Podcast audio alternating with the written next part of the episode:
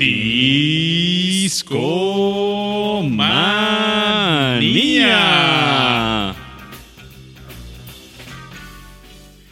Discomaníacos, buenas noches, ¿cómo están? Esperemos que la estén pasando muy bien. Sean bienvenidos a una emisión más de Discomanía Podcast. Como cada jueves, estamos al aire a través de mixler.com, diagonal Discomanía. Al filo de las 10 de la noche, muy contentos de iniciar este episodio. Me acompaña, por supuesto, el primer violín de esta orquesta, el señor Aureliano Carvajal. ¿Cómo estás, Aure? ¿Cómo estás, querido amigo? Encantado de acompañarte esta noche en la cabina de Discomanía y encantado también de acompañarlos con una fina selección musical, por supuesto, una gran charla que nos espera y con toda la actitud para tener un show bastante bueno, como ya los tenemos bien acostumbrados. Estamos transmitiendo en vivo desde Mixler slash Discomanía. Entonces, amigos, si ustedes nos están escuchando en vivo, compartan el enlace a sus compañeros, a sus amigos, amigos y familiares. Y díganles, vénganse, que Discomanía está muy bueno. Se va a poner bueno. Inviten a más banda para que se vuelva una fiestota. Así es, así es, amigos. Y mi querido Babis, hoy estamos a primero de noviembre. Hoy es primero de noviembre. ¿De, de qué año? ¿Ahora en, en, qué año vivimos? Vivimos en 2018.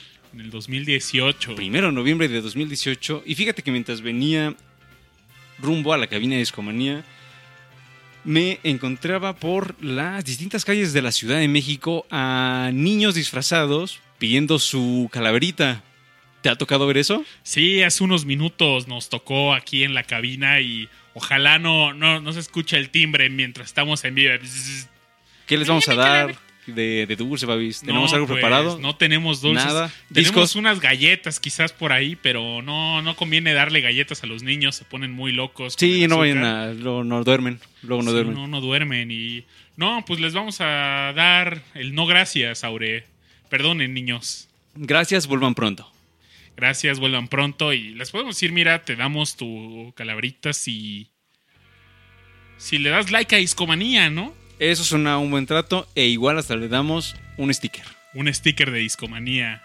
Perfecto, perfecto. Pues sí, amigos, estamos en esa fecha del año en donde los chicos mexicanos, chicos y chicas mexicanos salen a pedir sus calaveritas y es que estamos muy cerca del famoso Día de Muertos. El día de ayer en Estados Unidos y en algunas otras regiones del mundo, pues los chamacos salieron a pedir su Halloween. ¿Tú pedías Halloween, Babis? Sí, justo me sentí muy mal cuando le dije a un niño, no gracias, porque dije, chale, el Babis de, ni- de niño sí pedía su calaverita y, ¿sabes? Era de esos pillos que quizás estaba toda la semana por ahí pidiendo dulces en, en la En calle. la colonia. Sí, en la colonia. Yo cuando era niño crecí por ahí de la, en la colonia Silicon Juárez y Salían todos los, los chamacos. Sí, era en ese entonces una colonia muy familiar, muy linda. Y, ¿sabes? Ahora me enojaba cuando me daban dinero, porque yo quería dulces, yo quería comida chatarra, golosinas. ¿Dinero qué? Y yo, ajá, decía, no, ¿esto qué? Y Fíjate que a mí me pasaba algo similar. Yo vivo por el barrio de la, uno de los barrios de la Magdalena Contreras y entonces también salíamos a pedir dulces los niños de la colonia y de ahí por mi casa y aprovechábamos también a los vecinos que no nos abrían. Simplemente íbamos, tocábamos el timbre nada más por la tosear y córrele. Nos pintábamos para que no nos alcanzaran este luego de la travesura. Entonces ¿Qué, les- qué te parece si les pedimos a nuestros escuchas que si ellos salían a pedir calaverita o Halloween, que nos cuenten pues, qué hacían, ajá, ¿no? qué les ¿Algún daban, disfraz? algún disfraz? ¿De ¿Recuerdas alguno? Sí, claro. A ver, tú dime. Tenía un disfraz de como monje y me ponía una joroba y... Se fue uno. Eh, también tengo una anécdota divertida, tiene que ver con cierto músico, comediante de- en México, eh, un famoso dentista que se hizo famoso no por su profesión de como dentista, sino por cantarle a los niños cepillín. En algún Halloween me disfracé de ah, todo un pillín, mi querido Babis. Y vaya, esa noche fue bastante buena porque pues la, la banda no esperaba que me encontrarse en la fiesta de Halloween ¿no? a Cepillín y todo el mundo quería su foto con Cepillín. Aparte tenía en ese entonces el pelo igual idéntico a Cepillín. Así como un mega afro. Una mega afro como, ah, descuidadona, quizás era el secreto del disfraz. Y Puede ser que sí, me quedo Babi. Todavía recuerdo que iba de regreso caminando a casa con nuestro buen amigo el Milhouse, un saludo. Que ya ha estado en discomanía, Ya ha estado hay, en que, hay que Discomanía. recordar. Y pum, de repente la banda en la, en la calle, ¡Cepillín! Y hasta en un Oxxo bailé ahí con unos dudes Ajá. co- cotorreando, pero ya era como las 4 de la mañana y Pues uno ya estaba enfiestado y pues ya se animaba más a, a cotorrear, a bailar ahí en la calle, ¿no? esa fue mi anécdota de Cepillín y hay más, hay más, quizás más adelante contamos más. ¿Tú, Aure, algún disfraz que recuerdes memorable? Memorable. Fíjate que de grande ya no me disfracé demasiado, eh, pero de niño me tocó disfrazarme de el clásico... eh, tenía un disfraz de Spider-Man, entonces aprovechando que Spider-Man está de regreso. Bueno, creo que nunca se ha ido. De, No, no, no, siempre he estado... siempre he eh, estado. Y mm, recuerdo que salía con... Era como disfraz, pero también podía aplicarse como una cómoda pijama. Y luego recuerdo otro también bastante memorable que fue de pirata. Aprovechando la. Aprovechando para recordarles que escuchen nuestro show pirata, amigos, que pusimos música de piratas y hablamos de piratería. La Bahía Pirata. Así es. llama. Sí, sí, sí. Pues sí, esos, esos eran mis disfraces, pero por ahí ya nos están contando algunas anécdotas. El buen Macoceloteco ya nos está diciendo algo por ahí en el chat. Pero antes de que leamos su anécdota, ¿qué, les- qué te parece si le recordamos a quienes nos están escuchando cuáles son nuestras otras vías de comunicación, mi querido Babis? Claro que sí, Aure. Nos pueden encontrar en Facebook como Escomanía Podcast. Estamos en Twitter como Escomanía-FM, al igual que en Instagram. Y. ¿Dónde más estamos, Aure? Estamos en Spotify. En Spotify, Escomanía Podcast, todo juntito. Ahí pueden encontrar las playlists de cada episodio, o la gran mayoría. Tenemos como del episodio 50 en adelante. Ajá. Y creo que eso está bastante bien porque luego fíjate que algo que nos pasa mucho es que luego las personas nos dicen, oye, me gustó esa canción, pero pues ¿cómo se llama? Entonces ahí pueden escuchar todo lo que suene tanto de fondo como las canciones que les ponemos para que escuchen completas y así no hay pierde. Correctísimo, mi estimado Aure. Oye, pues llegó el momento de la anécdota que nos hace el favor nuestro buen amigo Macocelote en enviarnos. Oye, Aure, ¿por qué no aprovechamos? Tenemos todavía un boleto ¿Tenemos boleto? que nos sobró de la semana pasada. Así es, así es. Y les recordamos, la semana pasada les presentamos una dinámica para que se llevaran un boleto para ver Bohemian Rhapsody, la película eh, acerca de Queen, de Freddie Mercury, de esta increíble banda. Y esta película la vamos a ir a ver todo el staff de Discomanía, entonces va a estar ahí por el buen, el buen Ras, va a estar Richard, va a estar nuestro queridísimo Julio Acuña, entonces va a ir todo el gang de Discomanía y invitamos a todos ustedes a que nos mandaran pues sus motivos para por qué querían ir a, a ver este, esta cinta. Hubo varias personas que nos mandaron mensajes y ya hay varios ganadores, entonces nada más tenemos uno más, uno más. Y es mañana. Y es mañana, amigos, entonces Si están aquí en la Ciudad de México, por ahí de las 10 de la noche, cerca de Plaza Universidad, un poquito al sur de la ciudad, échenos un. Contáctenos por mensaje directo, por Twitter, por donde quieran. cual- y, en cualquiera de nuestras vías de comunicación, y aprovechen este lugar. Vénganse con nosotros, van a ver que se va a poner bueno y después pues ahí nos quedamos cotorreando un ratín, ¿por qué no? La taquiza, la cena, no sé, ahí vemos que. Ahí vemos qué hacemos, seguro, Organizamos. seguro organizamos algo con todo el staff de Discomanía. Aure, anécdota. Tenemos anécdota y. Va, va, va. Se las leo. Dice el buen Macocelote. Va a ser voz de Macocelote, por supuesto. Yo vivía de lado. Yo vivía al lado de una cantina que era de mi abuelo y me daba chance de pasar a pedirle dinero a los borrachos. Y siempre me iba bien chido. Los agarraba borrachos y me soltaban una buena lana. Entraba disfrazado de Chiqui Drácula. Y ahí está nuestra anécdota de Maco Celotti. ¿Y tú te, tú te imaginarías pedir tu calaverita ahí entre los dones borrachines, mi querido Babis? No, pero imagino que a estar divertido. Me recordó otra anécdota de las aventuras locochonas del tío Babis. Mm. Y un día el tío Babis estaba en casa de su amigo el Boyi. El Boyi organizaba algo que le llamamos el Boyi Fest. Boyi El Fest, Boyi imagínense. Fest, y se juntaba mucha celebridad en, en esas fiestas. Y su- el Boyi Fest caía siempre muy cercano al Halloween, entonces pues era buen momento para disfrazar todo.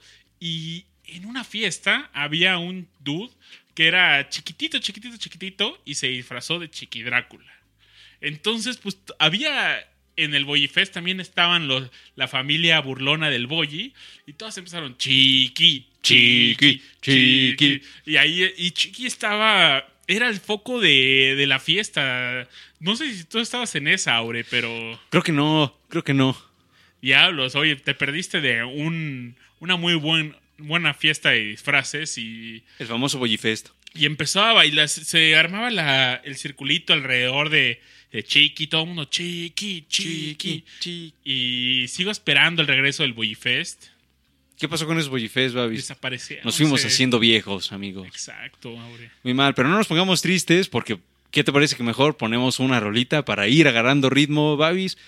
¿Cómo te gustaría presentar lo que sea que nos vayas a poner esta noche?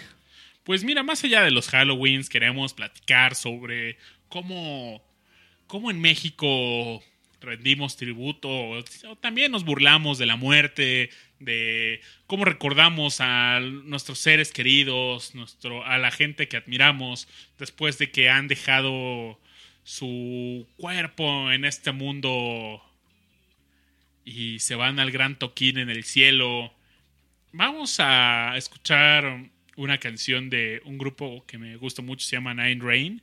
Y tienen una canción que se llama Tezcatlipoca, que es el dios de la muerte. Y por cierto, ahora esta fue la primera canción que conocí de Nine Rain. Ya les había contado un día, estaba en el Festival Centro Histórico y llegué a un escenario. Era el jalacables de, del staff de audio. Y, oye, Babis, lánzate a dar este micrófono. Sí, a huevo. Y ahí voy corriendo de un escenario a otro.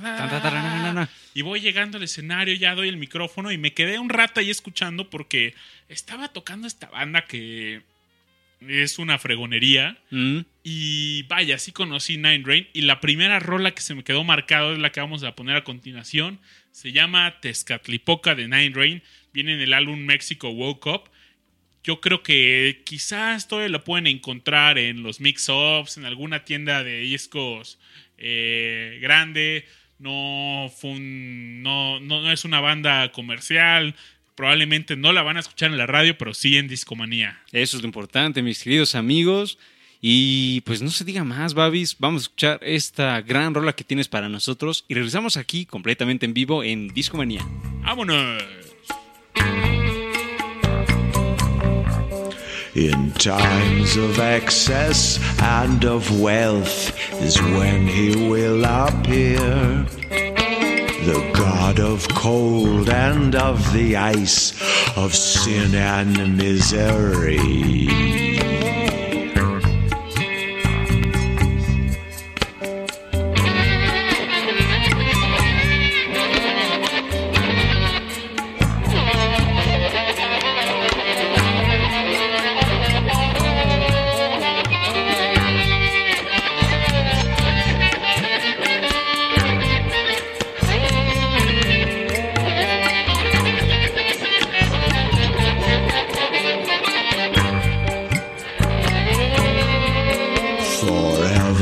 Young and never get old, a god of providence. Patron of thieves and sorcerers, he is.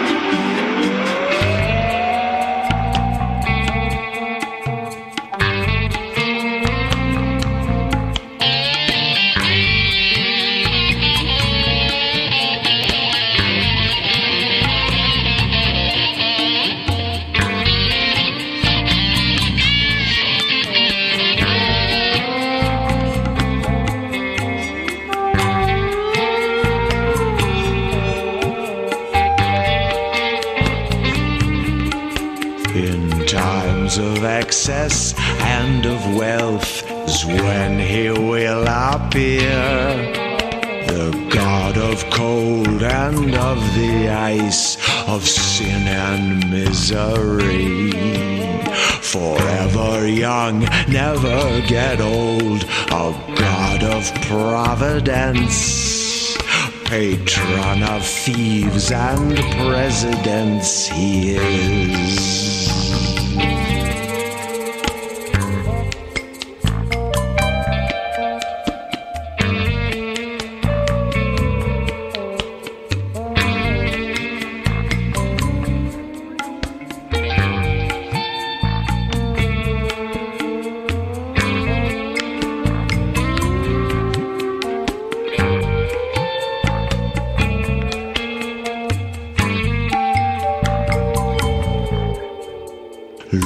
At the moon, look at the deep Tezcatlipoca.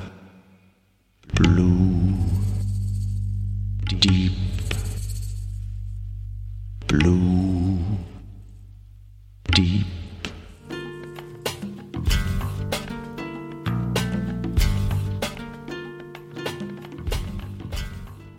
Aure, acabamos de escuchar Tezcatlipoca.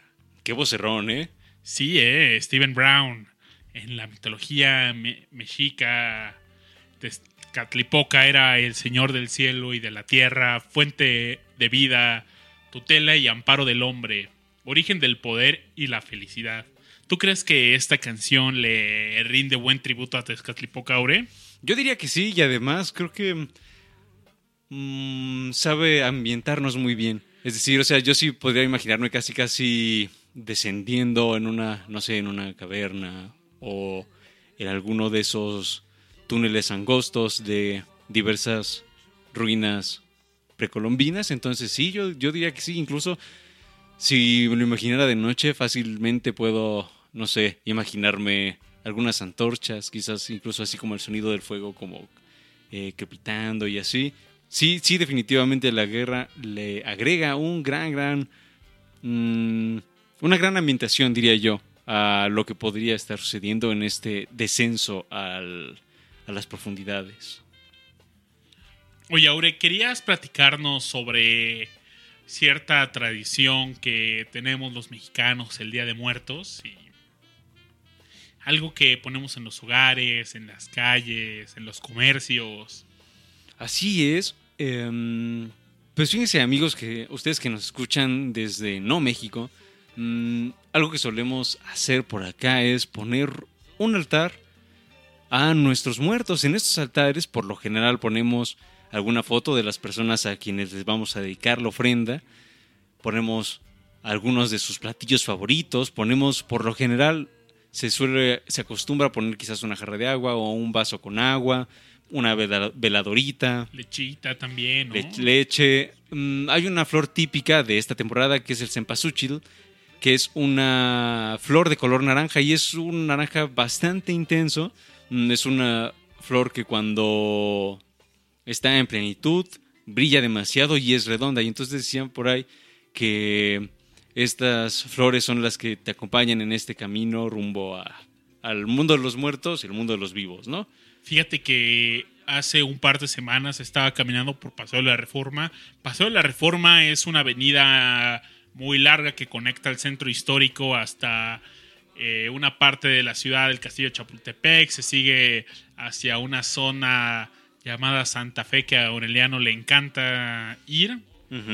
Y había un, un festival de la flor de cempasúchil. ¿Y qué tal? Ah, pues un montón de flores bien. Muy coloridas. eh, este naranja por todo reforma fue muy bonito.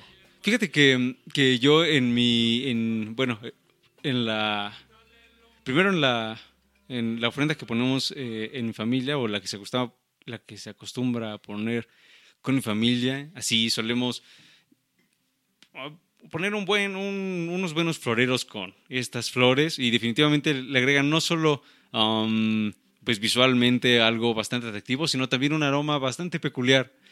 Es, Claro. traen, traen algo muy especial estas flores y hay hay altares mucho más grandes que incluso ponen, por ejemplo, copal, que es también o, a unas...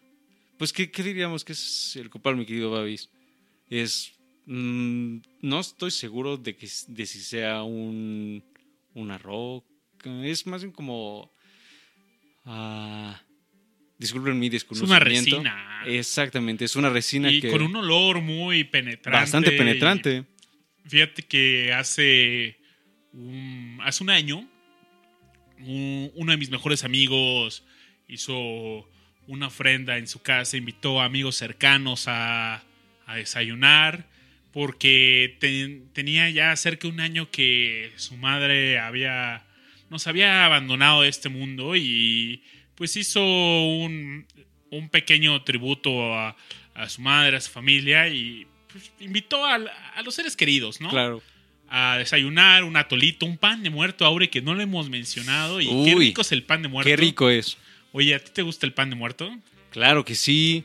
Fíjate, el pan es bueno, hasta tú comes pan. Hasta yo, imagínese. Cómetelo, cómetelo, cómetelo. Cómetelo ya, que te lo comas. El pan de muerto. Amigos, sí, el pan de muerto también El un elemento clásico. bueno, Y es muy bueno y lo pueden chopear. Chopear con tu atolito. Con uy, tazole, con su chocolatito, con su café, con lo que ustedes gusten.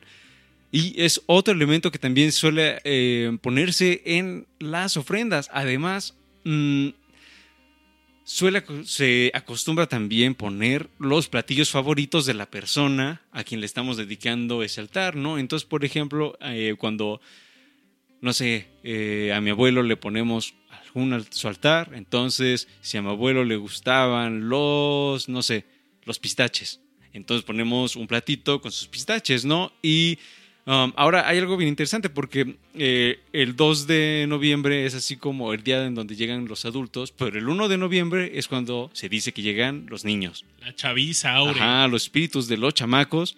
Y en este caso, nosotros en mi familia ponemos dulces para aquellos que se fueron antes de tiempo. Entonces, que vengan con la familia y aquí tenemos algunos dulces preparados para ellos. Oye, Aure, ¿te puedo pedir un favor? Dime. El día que Babis cuelgue los tenis, ¿me podrías poner ahí una fotito y una veladorcita? Claro, ¿cómo no? Pero con unos taquitos al pastor, ¿no? Taquito al pastor. Por favor, y, ¿Y tepachín? un tepache, uff, sería increíble, porque el camino va a ser largo, ¿no? Desde el inframundo a este mundo terrenal. Sí. Oye, que te recen con unos taquitos al pastor, qué, qué sabroso. Mínimo, ¿no? Para andar.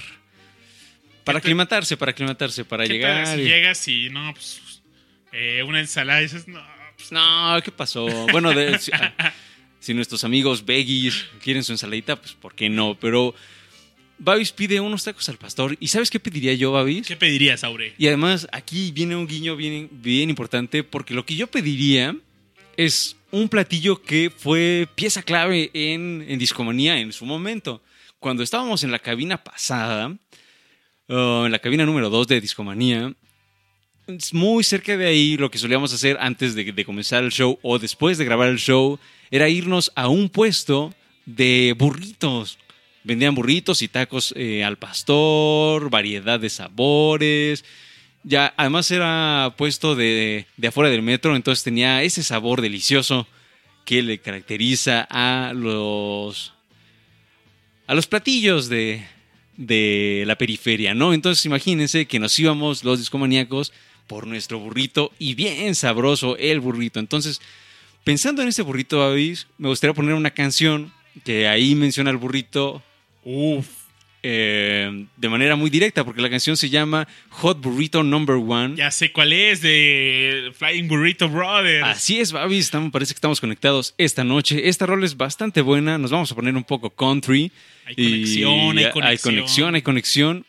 Y no se diga más, Babis. Ahora, ¿me dejas mandarle un saludo a un buen amigo que nos Mándale escucha? saludos, sí, En cuanto no. dije, oigan, déjenme unos taquitos al pastor, me Llegó- llegó un mensaje, me dicen, Babis, no hables por favor de tu partida, pero no te preocupes si eso pasa, Ajá. te voy a dejar unos tacos al pastor del naranjito. Y le quiero mandar un fuerte abrazo a mi amigo Bagadales, alias, algunos lo llaman, conocen como Valente, entonces mi, mi amigo Bagadales, un fuerte abrazo. Y yo te voy a dejar unas gorditas del Metro Miscuac. Con, con premio dentro, ¿no? con premio adentro y hace poco s- hubo, hubo una persona que se murió comiendo esas gorditas atragantadas. No mames. Y en los periódicos amarillistas salía gorda asesina. Gorda asesina. ¿Te imaginas morir por una gordita? Tanto tiempo que iba y no sabía que todo el tiempo estaba jugando ruleta rusa al comer esas gorditas Aure, pero... Uno era chamaco y no sabía. No medía, no, No medía el peligro. Pero vámonos a esta canción con los Flying Burrito Brothers. Burrito número uno, amigos. Y mm, ya saben, si me les adelanto en el camino de la vida, pónganme un burrito Un burrito. de... ¿De qué? Ah, Es, es importante. Ah, puede ser al pastor o si no, de bistec. Cualquiera de estos dos, yo les digo. Y... eh, pues pónganlo bien, bien calentito para que agarre sabor. Hot Burrito Number One y así suena en Discomanía.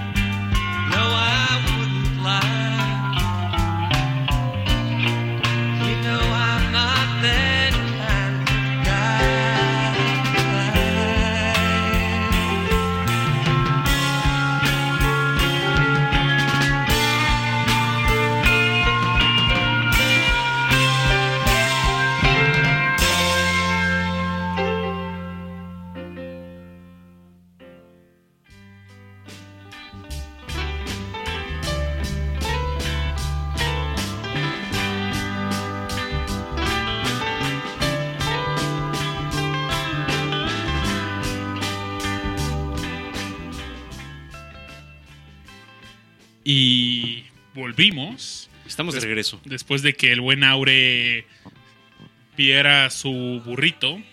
Y. ¿Qué creen, discomaníacos? Hay sorpresas. Porque acaba de llegar a la cabina nuestro buen amigo Fer Garcilita, que déjenme ver en qué canal de la consola está, creo que aquí lo tengo. Hola, hola amigos. Y Hola, ahí hola, tenemos Buenas noches, a- discomaníacos, ¿cómo están? el buen Fer Garcilita. ¿Cómo estás, mi estimado Bri? Muy bien, muy contento de estar en esta noche tan especial con ustedes. Los, los muertos que nos visiten van a llegar eh, escuchando discomanía, bailando con la mejor música, como siempre, como cada jueves en la noche. Es un gusto compartir la mesa con mi buen amigo Babis y con el buen Aure para hablar de lo que más nos gusta, que es la buena música, muchachos. Así es, así es. Y fíjate, mi querido Fer, antes de que tú llegaras, estaba- estábamos platicando aquí, el buen Babis y yo, platicando acerca del Día de Muertos y de las ofrendas. ¿Tú pones ofrenda?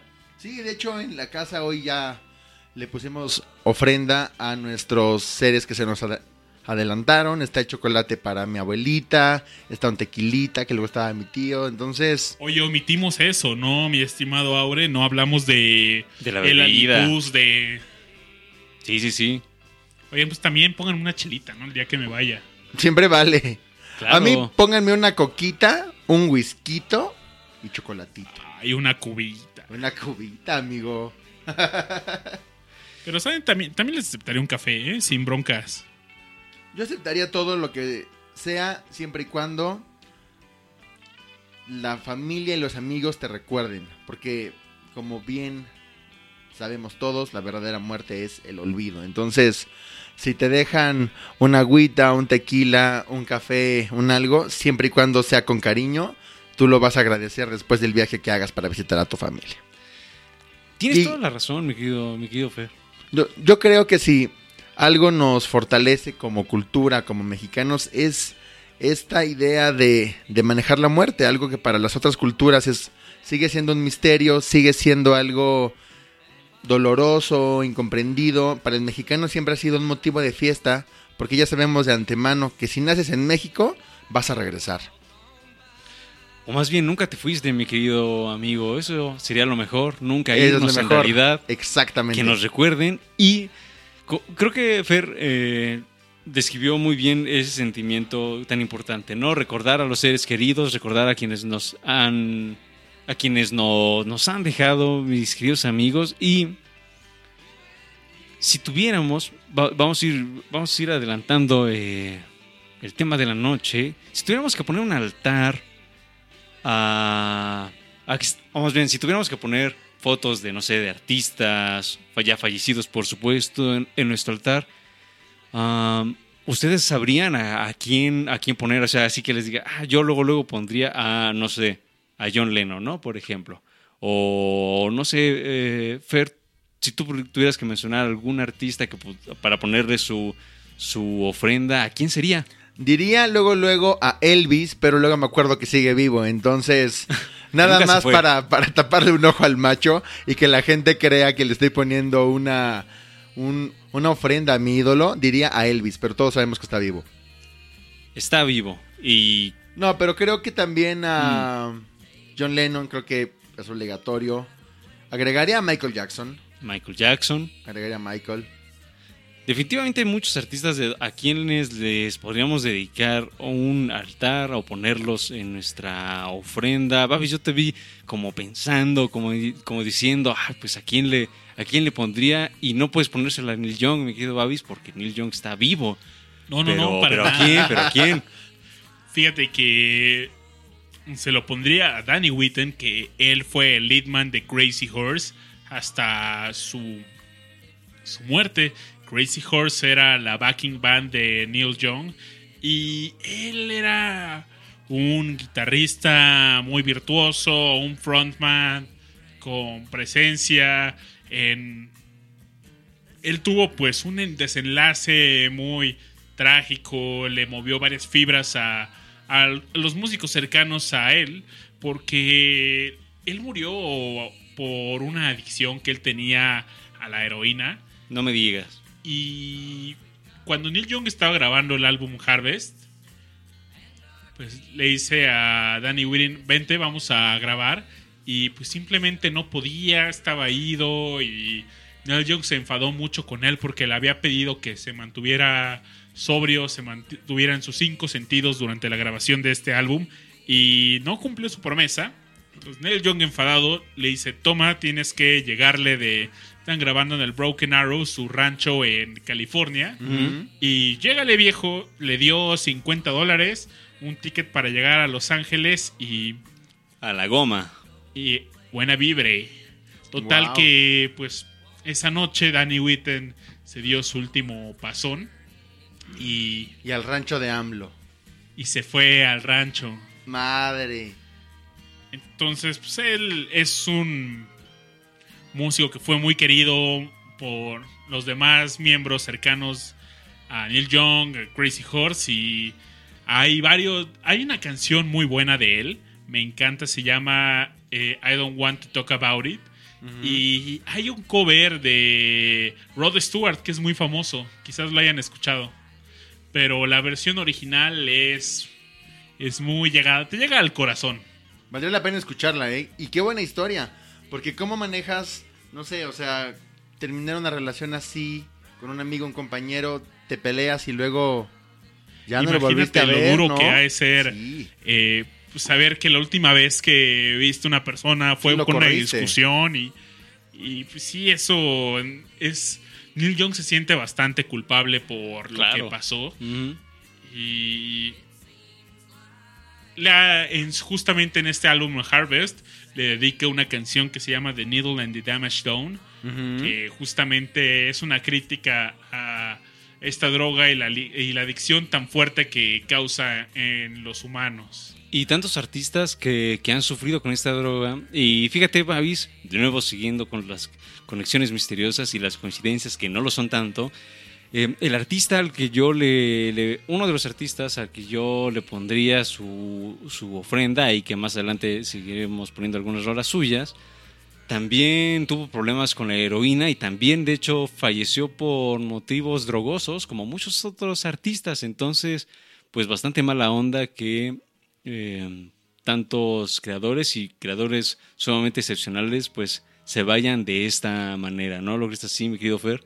Sí, yo creo que al final de cuentas es un, un manejo muy complicado de la fama y del ritmo de vida que están viviendo. Tanta adrenalina siempre los lleva a un, a un exceso. Si ese exceso le agregas una adicción, pues entonces el resultado es como el que hemos visto en muchísimos, muchísimos artistas, cantantes, compositores, músicos, que tienen este, este común denominador.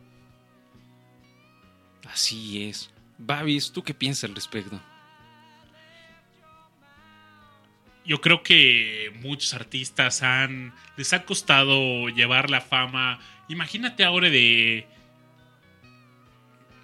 de, de, no sé, en algún momento de tu vida, pues poder ir tranquilo por las calles, ir a un restaurante, a que llegue el momento que, no sé, la gente te ve caminando. Ah, miren, es Aure, ¿no? Wow, un autógrafo, una foto. Ah, de discomanía. El de discomanía. De. Y ahí viene, ¿no? Oye, Aure, ¿le puedes hacer discomanía?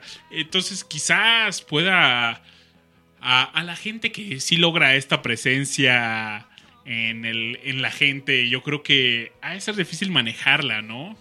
Y creo que puede ser, podemos ser a, a veces muy encimosos como fanáticos. Recuerdo mucho, ahorita estoy viendo un póster que tenemos aquí en el estudio de Alan Parsons. Y cuando fuimos al concierto de Alan Parsons nos conseguimos un acceso al backstage, a la prueba de audio, e inclusive una prueba, a una foto que, que nunca me dieron. Que, ah, sí, la subimos a Facebook. Subieron que lo todas las recuerdo. fotos menos la mía. Ahora Pero que lo bueno. recuerdo.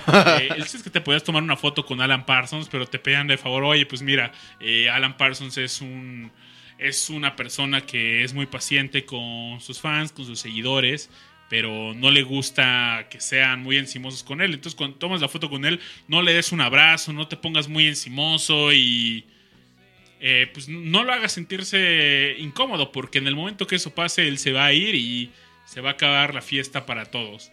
Y pues sí, también cuando le preguntaban, hubo una sesión de preguntas y respuestas y por favor no le pregunten ya del Dark Side of the Moon, eh, le fastidia que siempre le hagan la misma pregunta. de- entonces, Es que sí, debe ser muy pesado. Muy, muy pesado. Y, o sea, y yo creo que es eso. y sabes, quizás algunos músicos, algunos famosos encuentran un descanso en este tipo de sustancias.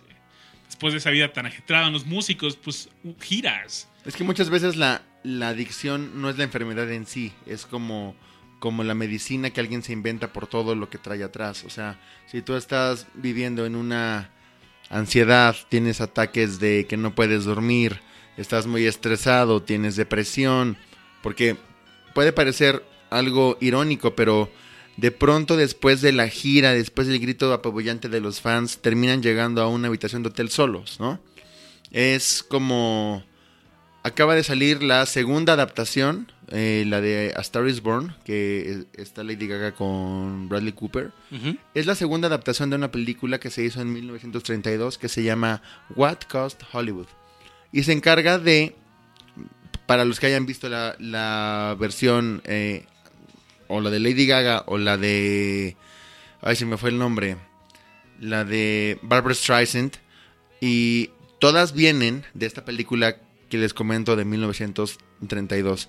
Y se habla justamente de esto, cómo hay un lado opuesto de la fama que muchas veces termina llevando al que es una estrella a la muerte, en donde termina siendo un escape a problemas con alcoholismo, con drogadicción, o por ejemplo, en el, en el caso de Freddie Mercury, que falleció por una enfermedad venérea, ¿no? por, por SIDA, que también me faltó eh, en mi lista de a quién le pondría una ofrenda, creo que Freddie Mercury sería maravilloso, pero creo que tiene que ver mucho con esto, con, con una vorágine de vida que es muy difícil de soportar para un ser humano.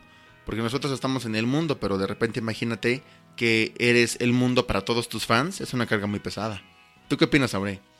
Yo estoy, estoy de acuerdo y mm, creo que justo por eso no son casos aislados los, los de artistas que se ven en una situación de drogadicción y también consideramos, consideramos algo y es, em, pues también son personas muy jóvenes. Entonces, algunos de ellos murieron incluso más jóvenes que nosotros. Entonces, imagínense que de pronto tienes 22 años cuando estás así a full de energía y además tienes full de dinero, full acceso a todo.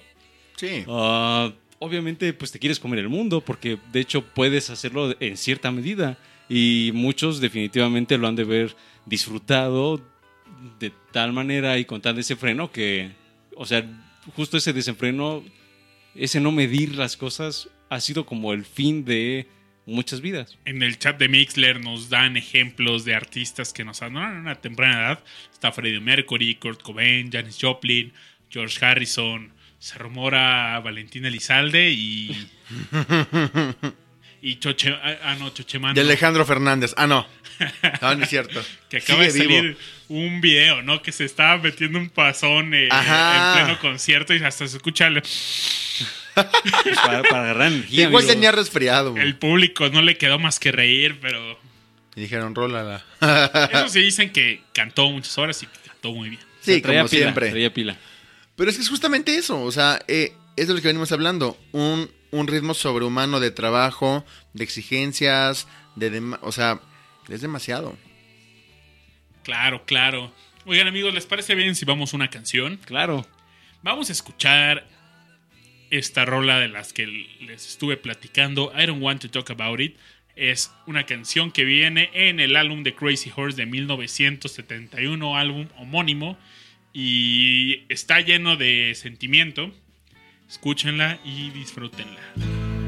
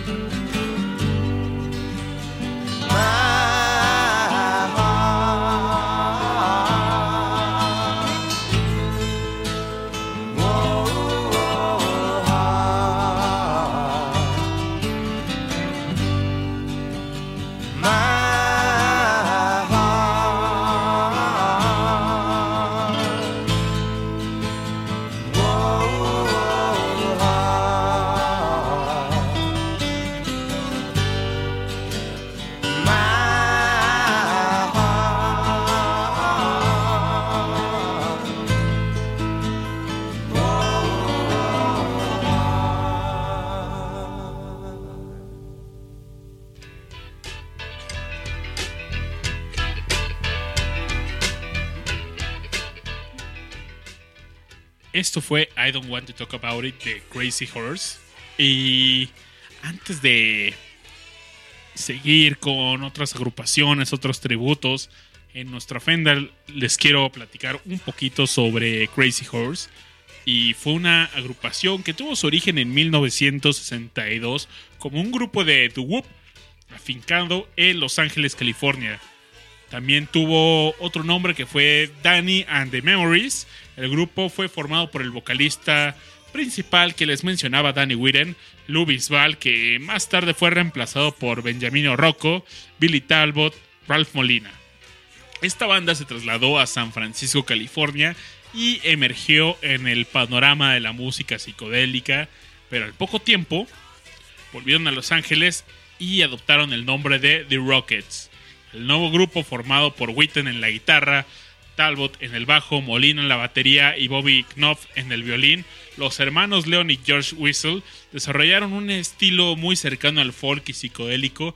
Grabaron un único álbum en ese entonces llamado The Rockets en 1968. Con el primer único álbum completo de Rockets volvieron a coincidir con Neil Young, a quienes habían conocido dos años antes como miembro del grupo Buffalo Springfield. En agosto del 68, tres meses después de la disolución de esta agrupación, Neil Young improvisó en un escenario con The Rockets en el club Whiskey a Gogo en Los Ángeles.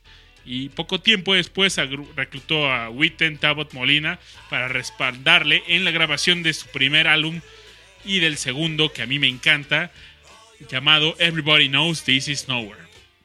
Esta agrupación fue llamada Crazy Horse en este álbum y definió un sonido muy característico con guitarras largas, unos jams distintivos y esa combinación de guitarras entre Young y Witten era abismal en canciones como Cinnamon Girl Down by the River y Cowgirl in the Sun, rebautizados como Crazy Horse en este álbum, definieron el sonido eléctrico de Neil Young y también un sonido que algunos toman como los orígenes de la música grunge. Escuchan estos álbumes, van a encontrar esta guitarra distorsionada, esta guitarra sucia que tiene fuerte presencia en la música grunge.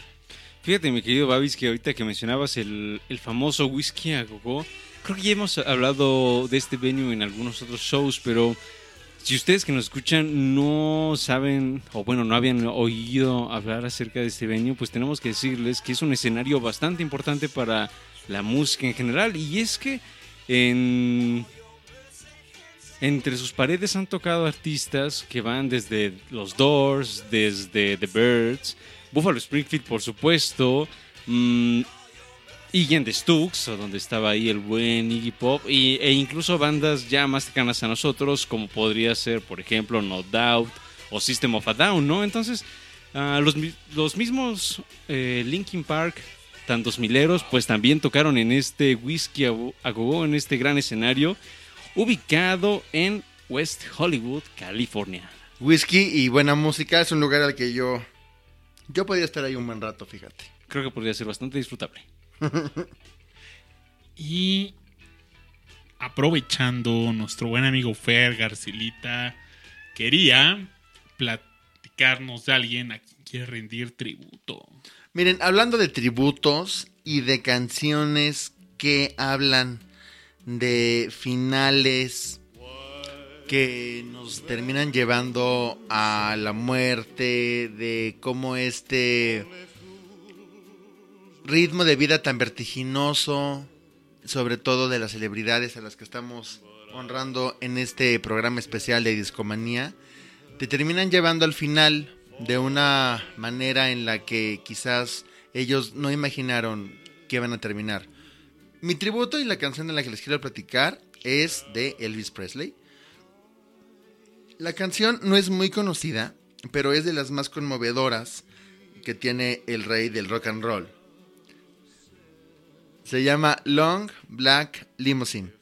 Es una canción que escribió Bernie Stovall and Bobby George y está considerada como la más conmovedora de Elvis porque habla de la soledad que se vive después de un concierto, de estar rodeado de gente y cómo esta limusina blanca, en lugar de ser un auto lujoso, grande y famoso, se convierte como en un hoyo negro y no sabes a dónde te va a llevar.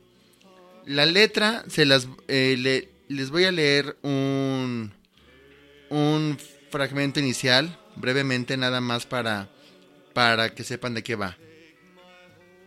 Y, se los voy a traducir. A través de los ojos llenos de lágrimas, veo cómo vas pasando. Hay un chofer vestido muy finamente. Y yo nunca, nunca, o con mi corazón, o con mis sueños, vas a estar tú nada más acompañándome en esa negra y larga limusina. Entonces, ahorita, si pueden, escúchenla, pónganle atención. Es algo conmovedor porque al final de cuentas, nosotros sabemos la, oficial, eh, la, la versión oficial de la muerte de Elvis. De repente, por sobredosis de drogas, subió de peso muy rápidamente y lo terminó llevando a la muerte al rey del pop. Entonces, ahorita, al final del bloque, eh, Babis me va a hacer favor de poner la canción y regresando, la comentaremos en la mesa de Discomanía. Suena bastante bien, amigos. La canción está en la rocola. Ya está todo preparado, así es que vámonos, vámonos. Y esto es Discomanía. Seguimos por acá.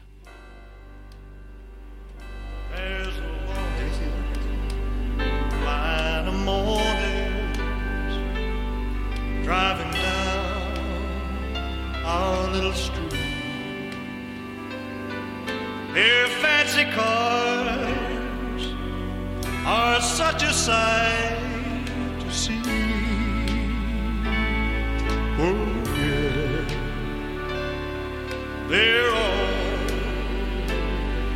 your rich friends who knew you in the city.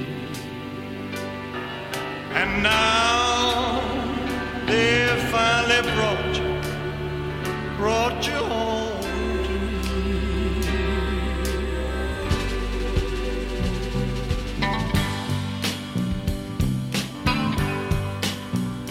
When you left, you know you told me that someday you'd be returning in a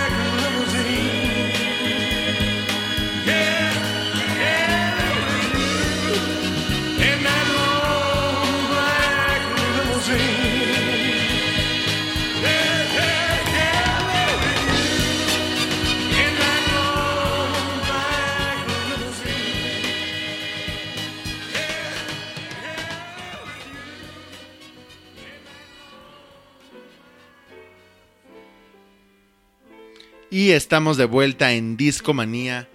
Como se habrán dado cuenta, en la canción habla que por ir rápido en una curva chocó en la, en la limusina y perdió el amor de su vida, ¿no? Entonces es, es una canción con un ritmo gospel, pero a la vez cargada de símbolos, a la vez de la soledad de esta limusina, que, que bien podría parecer una especie de ataúd, va solo, viene de la fama, lo rodea el lujo, lo rodean el dinero, pero siempre va a recordar que en esa limusina perdió algo que amaba. Pudo haber sido él, pudo haber sido el amor, pudo haber sido parte de su esencia, pero es una canción que no es muy conocida de, de Elvis, pero me parece muy apropiada para esta noche. ¿Qué, ¿Qué les pareció a ustedes, Aure, Babis? Sabrosa, sabrosa la canción, ese toque gospel, esa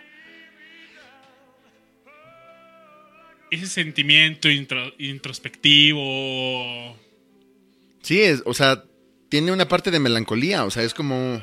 Como algo de que ¿no? le duele, Empatizas claro. escuchándola. Claro, claro. Algo que, que a mí también me gustó bastante y creo que es algo que también aprovechaba muy bien Elvis era el uso de las armonías. Es decir, las voces que están detrás acompañando Sí. le agregan muchísimo cuerpo a la canción, ¿no? Entonces, por ejemplo, en la parte final, cuando estamos escuchando este coro, em, también se, y, e incluso lo comentábamos aquí mientras ustedes escuchaban la canción, era pues se siente, o sea, tiene ese feeling gospel, ¿no? Que también no era ajeno de, de Elvis. Entonces, um, sí le agrega este sentimiento y a mí me hace pensar, y seguramente a ustedes ha pasado, aquí, aquí eh, los que estamos en la cabina y quienes nos escuchan, que, que hay ciertos momentos en donde uno regresa a casa y por X o Y razón va solo, ¿no? Y ya sea que vaya en un taxi o de, no sé, en fin, eh, el transporte es lo de menos, pero digamos, ese camino nocturno y ese camino nocturno en soledad puede llegar a ser bastante introspectivo, de pronto llegan pensamientos que uno no imaginaría, quizás eh, atorado en el tráfico, pero cuando las calles se han vaciado un poco y uno simplemente, simplemente va hacia algún destino, quizás mm, el hogar, puede que lleguen pensamientos justo de, mm, de soledad quizá, de, de reflexión acerca de lo que se ha vivido, del día o de la vida. Entonces, definitivamente los artistas no están ajenos a este sentimiento o a esta situación, ¿no? Y como bien lo, lo representa la canción y lo- como bien lo, lo comenta Fer, es bueno,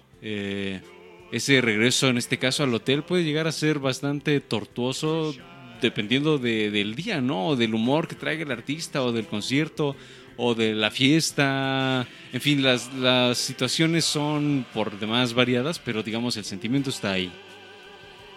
Sí, y algo importante que creo que tenemos que resaltar en, en, en Día de Muertos y en la parte de ofrenda es que si llegamos a recordarlos con este cariño y con este amor es por cómo es por la obra que dejaron en su vida, o sea, si no hubieran vivido de esta forma, no estaríamos hablando de ellos.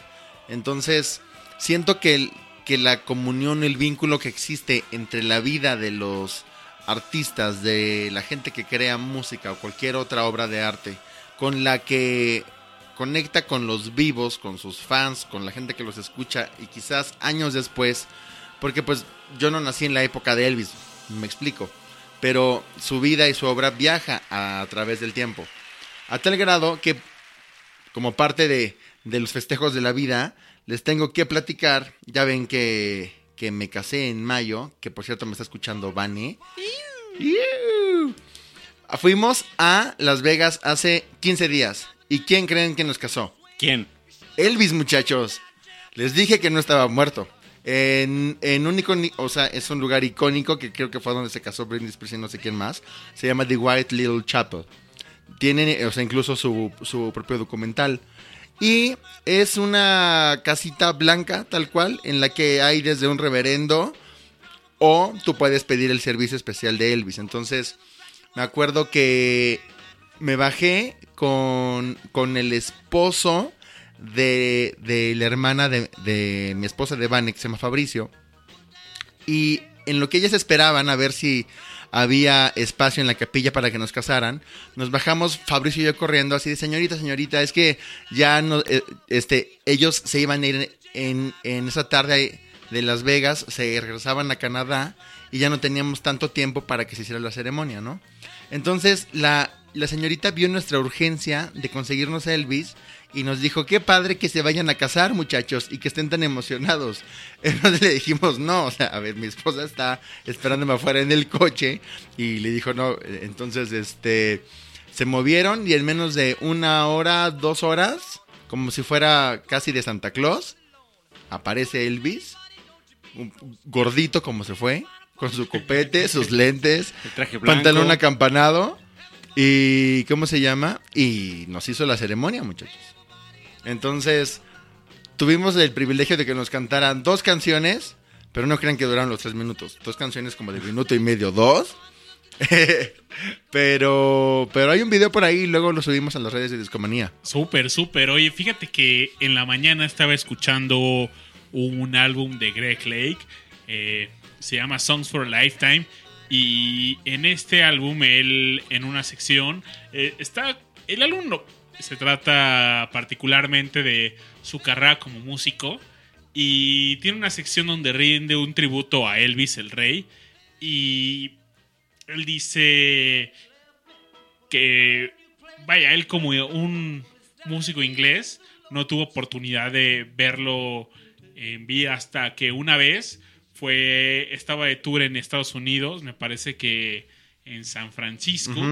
Y él describe cómo era un concierto de Elvis y era como llega un peque toca un fragmento de una canción y como si fuera un popurrí, ¿no? Entonces, Ajá. si tú escuchas la, la canción de alguno de sus álbumes, de sus singles, pues no vas a escuchar la canción eh, Completa, con la misma casi. duración, ¿no? Sino Sí, sí, va sí. haciendo como un mesh ahí sus canciones, va de una a otra y hay algo que me encanta, es cómo describe la- el fin del concierto, que Ajá. los músicos, eh, Elvis se retira, no te das cuenta, y los músicos siguen tocando, y de repente poco a poco se van retirando músico por músico hasta que queda al final a la batería y, ladies and gentlemen, Elvis has left the building. ¡Wow!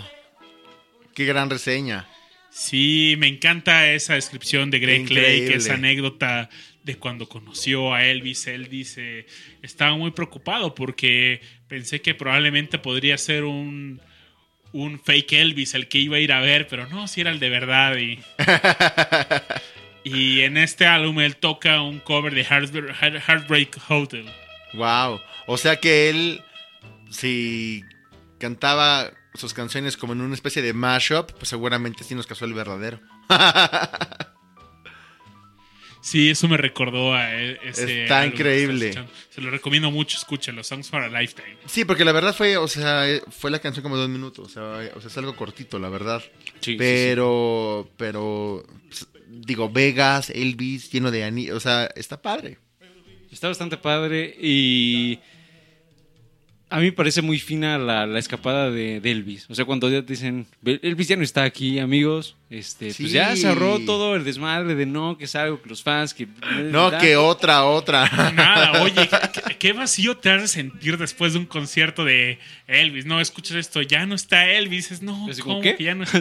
Sí, ¿en qué momento? Qué vacío me siento ya, caray. Sí, ni siquiera en core, no, nada. No, nada. Nada, Elvis nada. ya está camino a su casita. Así es, así es. Qué padre. Claro, claro. Y vamos, ¿les gustaría que nos fuéramos con otra canción? Sí. Sí. Fíjense que, que acá el equipo de Discomanía se puso a hacer unas calaveritas y tanto Babis como yo hicimos calaveritas. Entonces, em, más adelante se las contaremos. Pero, ¿qué te parece, Babis, si antes de que nos cuentes tu calaverita, ¿por qué no nos, nos das un adelanto musical de, de a quién va a ser la calaverita? Claro que sí. Eh, pues tengo que aprovechar, ¿no? Para poder hablar de Neil Young cuando se puede y le voy a dedicar mi calaverita a Neil Young. Esperemos que la huesuda no se lo lleve, Esperemos que, que no. la logre burlar. Pero quisiera poner una canción que se llama Tonight's the Night y quiero adelantarles que Neil Young tuvo en su carrera un algo muy cercano a la muerte y esto fue que cuando él tenía su agrupación de The Squires, eh, su primer grupo como músico, él convenientemente adquirió una carroza fúnebre como su primer coche. Era muy conveniente para los conciertos, para cargar el equipo, para llevar la batería, llevar bocinas y este coche tenía un nombre, le llamaba Limort. Entonces más adelante aparecerá en mi calaverita esta, esta referencia, pero vamos a escuchar una canción y esto es Tonight's the Night, canción con la que abre su álbum de 1975. Vamos. Venga.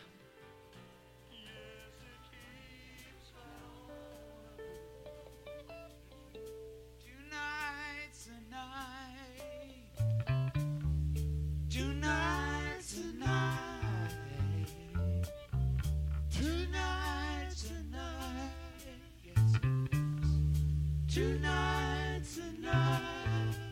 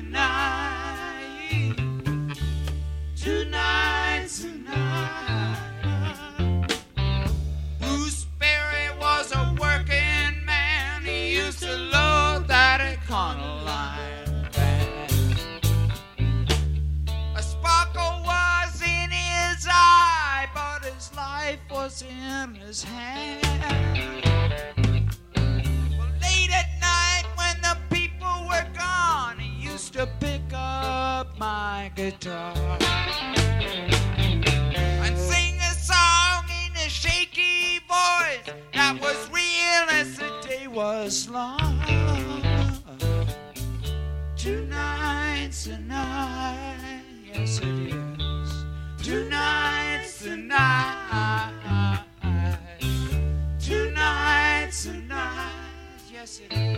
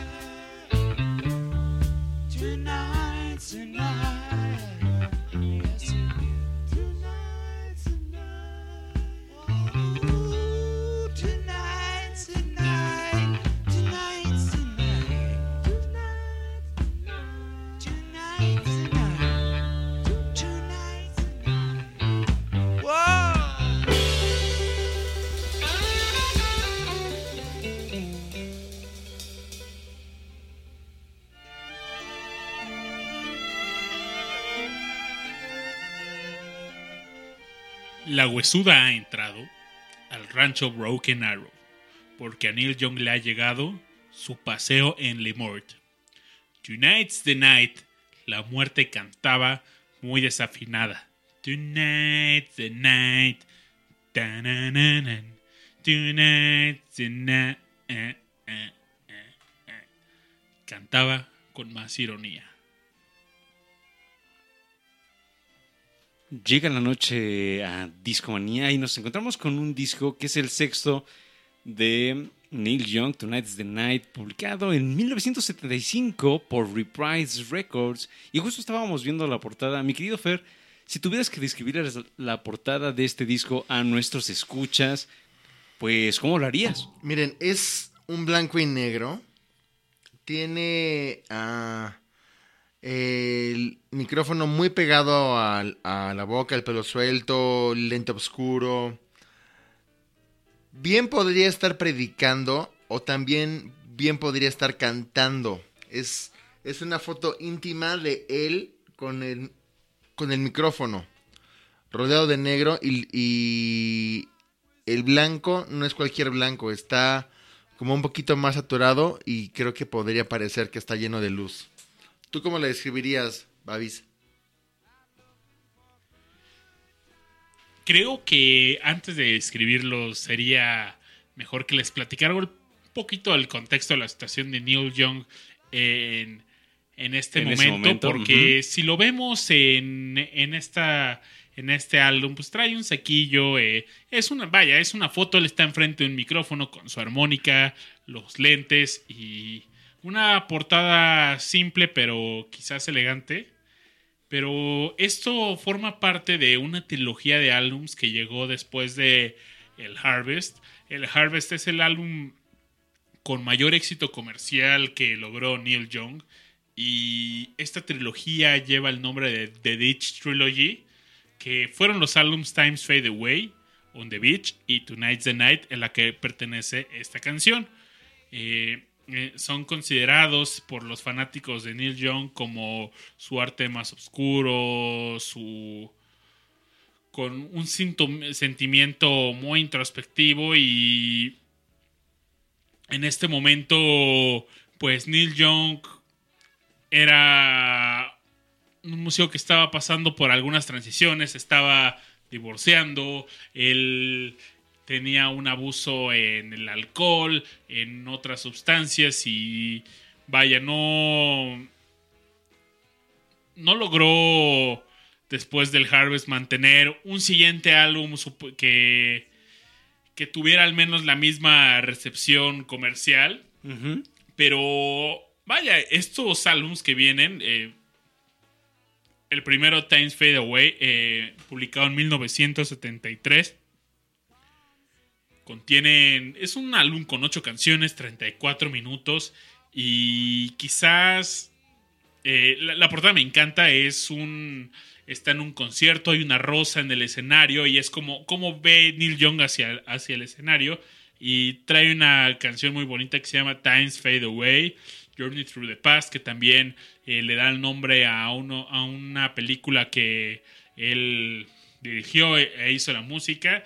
Y quizás otras canciones que no que no pe- no diría no pegaron, pero quizás son un poquito más difíciles de escuchar y se las dejamos más a los fanáticos de Hueso Colorado Neil Young. Y continuó con otro álbum que se llama On the Beach en 1964, nuevamente 8 canciones, ahora 39 minutos.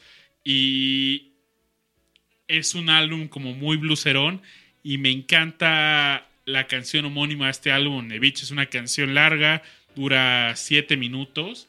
También hay canciones como Vampire Blues y Ambulance Blues que son muy sabrosas, pero específicamente creo que eh, este álbum eh, giró alrededor de On the Beach, que es una gran canción. Y por último, Times, Tonight's the Night, que también eh, tiene. Es una. Abre y cierra con la misma canción. Tiene ahí su reprise de Tonight's the Night. Pero fuera de eso son como algunas baladas de Neil Young eh, con poca. presencia. Es un, puedes llegar a ser un álbum muy plano. Y esta trilogía de discos no fue tan bien recibida por los seguidores y por eso llevó el nombre de Ditch Trilogy. Ditch que sería como desecho, eh, Mm, quizás como que quedó apartado, tal vez. Como que está así como. Como que le hicieron así como de, de ladito, ¿no? Sí, y bueno, ya después de esto viene el álbum Suma que regresa con Crazy Horse a grabar. Y después de, como, como les platicaba, ¿no? En el 72, cuando graba Harvest, eh, muere Danny Whitten. Y en el 75 reúne de nuevo a Crazy Horse. Reemplazan a Danny Whitten con Frank San Pedro. le- también le llamaban Poncho. Y llegan con un álbum muy poderoso, uno de mis favoritos, pero Tonight's the Night y en mi calaverita le llegó la noche a Neil Young. Le llegó la noche. ¿La y habrá burlado? Yo creo que sí. Creemos que sí. Esperemos que ahorita no nos Esperemos llegue la sí. noticia así de que Babis mata a Neil Young con calaverita. Cállate, Aure. Esperemos que no, esperemos que no. Pero fíjate que ya hablando puntualmente de este disco, por ahí, ¿sabías que tiene un insert bastante curioso? No, no, no, cuéntame. Pues el insert de este disco viene con un mensaje un tanto críptico escrito por el propio Neil Young que dice así, se los voy a traducir. Dice, mm, me disculpo, tú no conoces a nadie de esta gente, esto no significa nada para ti. Y el mensaje como tal, pues no podría, no, no nos dice demasiado, pero además de este mensaje, Ah, hay algo más. Delante del, insert, en la parte de adelante, mm, hay una carta a un personaje que se llama Waterface. Que resulta ser, bueno, cuando ya eventualmente le preguntan a, Neil Young pues, de qué se trataba es- esta carta y demás, él por ahí comentaba em, que él mismo era Waterface. Ah, Waterface es la persona que, que escribe esta carta y que cuando se lee, cuando él lee esta carta, él es Waterface, ¿no? Ah, y en realidad dices, es algo estúpido, ¿no? Es una, en realidad es una nota suicida sin el suicidio. Esto lo, lo comenta el propio Neil Young. Mm, y agregando algún, al- eh, los detalles de este insert, que es bastante interesante.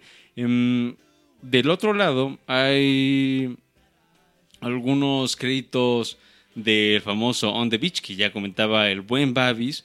Y cuando tú lo desdoblas, mm, cuando tú desdoblas este insert, te vas a encontrar una, un texto en holandés ah, que resulta ser una reseña de un concierto que da ah, Neil Young mm, y que justo un artista, digo, un periodista holandés llamado Constant Majors fue a este evento, publica la reseña en una revista pues holandesa y con el tiempo le preguntan a Neil Young, bueno, este, por, pues, ¿por qué esta, esta reseña? ¿no? Y él comenta que mm, en realidad él mismo no se entendía del todo en esa, en esa época y en ese momento de su vida, ¿no? Entonces, ah, incluso dice que, que todo está en, en, en, holandés porque, ah, no sé, cuando una persona está tan enferma o tan, tan mal, refiriéndose por supuesto a ese periodo de su vida, pues quizás eh, lo mejor que puedes hacer es como describirlo en holandés, ¿no? O sea que es, pues, tal vez no se entendía del todo, ¿no? Um, y lo presenta en este insert de un disco bastante interesante. Oye, ahora justamente estoy viendo otra parte del insert que nunca había visto antes y dice, este álbum fue hecho para Danny Whitten y Bruce Berry, quienes vivieron y murieron por el rock and roll. Está justamente arriba de los créditos. Qué Y, padre. Vaya, como les decía, esta, eh, en, en estos años que siguieron después del Harvest fueron, pues fue una época muy, Difícil, ¿no? muy desordenada dentro de la vida de Neil Young y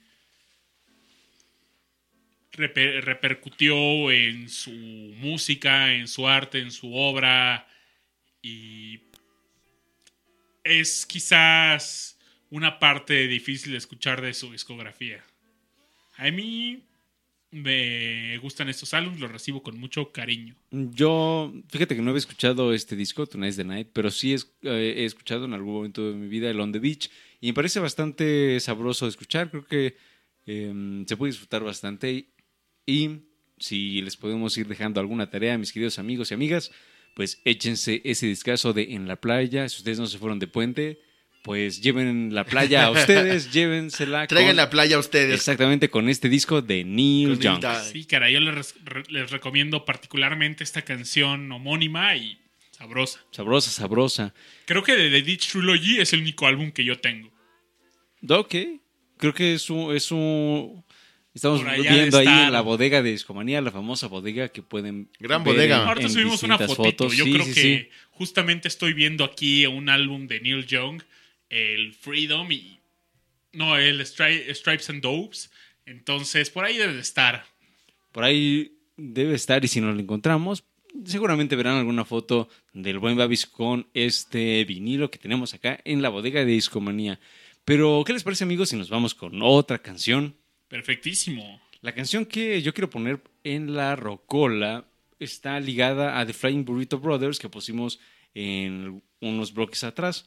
Um, la canción se llama Blue Eyes y la banda es Graham, Pars- Parson and the International Submarine Band, la banda submarino internacional de Graham Parson. Y Graham Parson, ah, Parsons es un un artista sumamente importante para el country porque podemos decir que sin él, sin sus aportaciones al country, em, mucho del movimiento outlaw que ya hemos mencionado aquí en Discomanía con grandes ah, personajes como el propio Willie Nelson, como Chris Christopherson, entre otros, quizás no se hubiera llegado a dar de la manera en que se dio o quizás ni siquiera se hubiera dado porque mm, recordemos que, que parte del country, sobre todo el country sesentero, ah, estaba algo peleado con este movimiento de la British Invasion.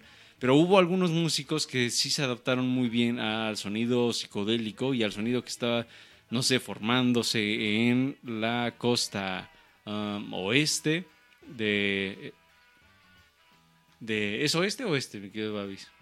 San Francisco es este. Es el este, ¿no? Es el este. Sí, en la costa este um, de Estados Unidos, mm, mm, mucho del sonido eh, invariablemente llegó al country y uno de los estandartes de, cómo sonaba este country psicodélico y demás, pues era justamente Graham Parsons que tiene esta banda que se llama Graham Parsons and the International Submarine Band. Y esta canción que les recomiendo, que se llama Blue Eyes, es una canción bastante sencilla eh, que habla de un sujeto que pues le va un poco mal en la vida, um, pero um, encuentra las maneras de sobrellevar la vida, por ahí se echa un toquecillo como, como pillín que era, y es que Graham Parsons no estaba ajeno a, a la vida locuaz de la psicodelia de los 60 entonces, ¿qué les parece si nos vamos con esta canción? Y regresando les digo la calaverita y después platicamos un poquito más de este artista que definitivamente era un loquillo. Vámonos. Venga.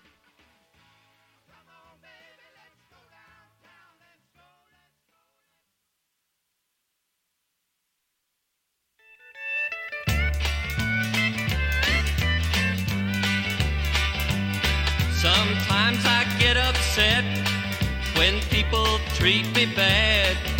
I don't have time to think, and so I get real mad. I pull my hair and find somewhere that I can be alone. But when I do, I think of you, and then I hurry home where I got chores to keep me busy, a clock to keep my time, a pretty girl to love me with the same last name as mine. And when the flowers wilt, a big old quilt to keep us warm. I've got the sun to see your blue eyes, and tonight you're in my arms. Sometimes I get unwound when fancy cars drive past. Money don't get me down, but I can't make it last. Bite my nails, and if that fails, I go get myself stoned. But when I do, I think of you and head myself back home. Where I got chores to keep me busy, a clock to keep my time, a pretty girl to love me with the same last name as mine. And when the flowers wilt, a big old quilt to keep us warm. Sun to see your blue eyes, and tonight you're in my arms.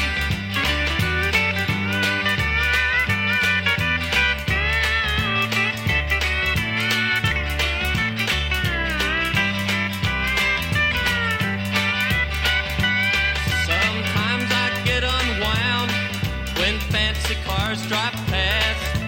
Money don't get me down, but I can't make it last.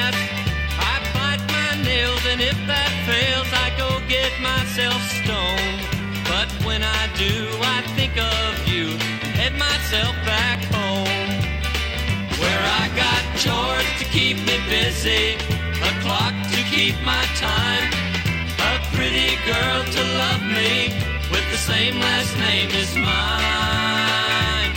And when the flowers wilt, a big old quilt to keep us warm.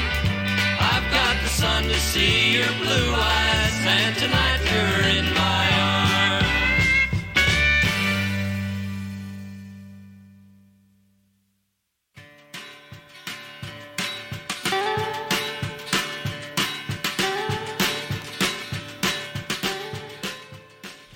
Estamos de, estamos de regreso aquí en Discomanía y creo que... ¡Qué rolón! A Fer le Todos gustó aquí en la cabina estábamos bailando. Tiene, tiene una guitarra bastante especial. A mí me- es una canción que, que ejemplifica muy bien el sonido country. Es decir, un sonido sencillo, pero llegador. O Tiene sea, toda la feeling. personalidad. O sea, sí, toda- se siente... todo el ritmo, toda la armonía. Te eh, lleva a una el carretera a la mitad de Tennessee. Así es. Y va la calaverita, amigos. eh, como bien hizo Babis con la calaverita a Neil Young, yo le hice una mini calaverita a Graham Parsons que viene con spoiler porque dice pues cómo se murió. Entonces ahí les va. Llevaba chamarra y sombrero y sin duda sonaba vaquero. Era Graham Parsons loquillo y lo buscó la calaca por pillo. Lo agarró borrachín en un parque y de un, pos- y de un pasón de morfina directo se lo llevó a su cantina. Y así fue, amigos, así murió Graham Parson. Y, y su vida es un poco, o sea, fue- es una vida tan loca que cuando se hizo amigo de Keith Richards, um, Keith Richards llegó a correrlo de grabaciones de tan mal que estaba. Eh, y ahí les va, o sea, Graham Parson, um, su familia es bastante, también bastante loquilla. Su papá se suicida cuando él era un chamaco y luego su mamá eh, se muere de alcohólica. Entonces, imagínense qué situación tan, tan grave era la de este chico que además resulta, sus papás tenían este campos de naranjas en Miami, entonces él, digo, eh, sí, no estoy seguro que sea en Miami, pero definitivamente fue en Florida. Mm, eso significa que Grant Parsons siempre tuvo, pues, billuyo, siempre le llegó el dinero y por esa misma riqueza también vivió una vida muy holgada. Entonces, mientras otros de sus compañeros de bandas pues tenían que vivir de los toquines para pues sobrevivir, pues a este carnal le llegaban 50 mil dólares cada tanto. Pues está en una posición muy cómoda, ¿no? Estaba en una posición bastante cómoda y creo que eso también hizo que viviera la vida como, Quiso. como un desmadre, ¿no? Entonces, um, por ahí cuentan que él en sus, en sus distintas bandas, porque estuvo en distintas bandas, eh, una de ellas de Flying Burrito Brothers, una de ellas también de Birds, él estuvo en The Birds en la etapa cuando, cuando, Con David Crosby, ¿no?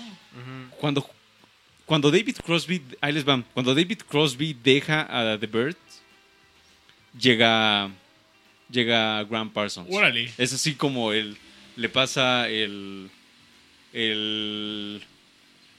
ah, el estandarte de, de, de la. de la agrupación. Y. mm, Babis, tú no me dejarás mentir. Ah, a finales del 67, Bill Crosby y Gene Clark son los que dejan a The Birds. Cada uno se va a hacer sus respectivas agrupaciones y demás. Y entonces llegaron una nueva oleada de artistas, ¿no? Entre ellos Graham Parsons. Sí, sí. Oye, por cierto, aprovechando, David Crosby acaba de publicar un nuevo álbum, se llama Here If You Listen. Es un álbum muy lindo, muy bonito. No lo he escuchado. Escúchenlo, está disponible en Spotify. Y aquí en la cabina de, Discomanía ya pedimos nuestra copia para pues escucharla y se las presumimos pronto. Sí, sí, sí. Pero es un excelente álbum y no sé qué edad tenga exactamente David Crosby ahorita. Yo creo que va a estar en unos setenta y tantos años. Pero vaya, qué genialidad, qué virtuosismo en este álbum y lo disfruté mucho y lo puse como cinco veces seguidas y no me aburría. Gran, debe ser un gran disco. Y volviendo con Graham Parsons, resulta que mm, ya cuando está en The Birds, graban un disco que no le fue tan bien a The Birds, que se llama Sweetheart of the Rodeo. Quizás lo recuerden en la portada porque sale como una chica vestida con el clásico atuendo este, cowboy. Um, y es el disco, uno de los discos más country, si no el más country de The Birds, que no lo fue bien comercialmente, pero que los críticos han dicho que fue piedra angular dentro del desarrollo del country. ¿Por qué? Porque, como ya les mencionaba, el country estaba peleado con el pop, con el rock, con la música psicodélica. Y aquí hay una fusión bastante interesante que al salir este disco en el 68 también es como esa semilla que en los 70s pues um, florecería con distintas agrupaciones, ¿no? Lo que sucede con, The Burns y con Graham Parsons es que eventualmente se fueron a una gira en Inglaterra y ahí Graham Parsons conoce a Keith Richards, que además, por ahí Babi, seguro, seguro tú podrás comentarnos algo al, respecto, porque tú leíste ah, aquella autobiografía de Keith Richards y Keith Richards también era un loquillo, pero... era aficionado del country, le gustaba bastante este género, así como el blues. Y mm, muchas de sus canciones, sobre, es decir, ah, mucho del blues rock de, los Rolling Stones y del country rock de los Rolling Stones, pues no estaría ahí si Keith Richards no hubiera sido aficionado de estos géneros. Mm, entonces, cuando conoce a Graham Parsons, pues se llevan bastante bien. Y la verdad es que para ya este momento, ah, Graham Parsons ya era adicto a la heroína, como ya les habíamos mencionado en bloques pasados, ¿no? Entonces, pues por ahí imagínense este eh, dúo de junkies, músicos, con mucho dinero, loqueando en las fiestas, loqueando. Por ahí eh, Keith Richards tenía una casa ya lo suficientemente grande como para disfrutar mucho. Entonces, pues ahí Graham Parsons estuvo un buen rato. Tan es así que los Birds tenían que ir una gira a Sudáfrica, que además estaba en una situación bastante compleja, y Graham Parsons le dice, bueno, Nel, yo ya no soy parte de The Birds, ahí abandona la banda y se queda con Keith Richards. Pero tal era el desenfreno, tal era la locura de, de este músico que por ahí cuando los Rolling Stones estaban en las grabaciones del Exiled on... ah, ¿Cómo se llama este disco completo? Exiled on the Main Street. Espero decirlo, espero decirlo correctamente, si no... eh, Ahora lo verificamos. más adelante se lo... Exiled on Main Street, sí, Sí. efectivamente, este disco de Rolling Stones, um, Parsons estaba en las grabaciones, ¿no? Pero estaba tan mal, desde, a veces estaba marihuaneado, a veces estaba eh, heroinizado, pericoso, es decir, o sea, siempre desenfreno.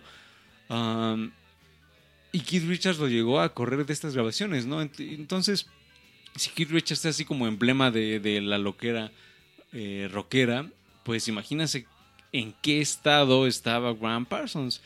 Um, al final, este, este artista, que además también estuvo, tuvo otra banda llamada The Flying Burrito Brothers, que ya escuchamos, eh, al final termina como solista, lanza dos discos bastante buenos como solista y un septiembre de 1973, en una borrachera, y además borrachera solo, eh, se va a un parque, al Joshua Tree State Park, y llevaba una dosis de morfina y seguramente dijo, pues no hay pedo, lo pago.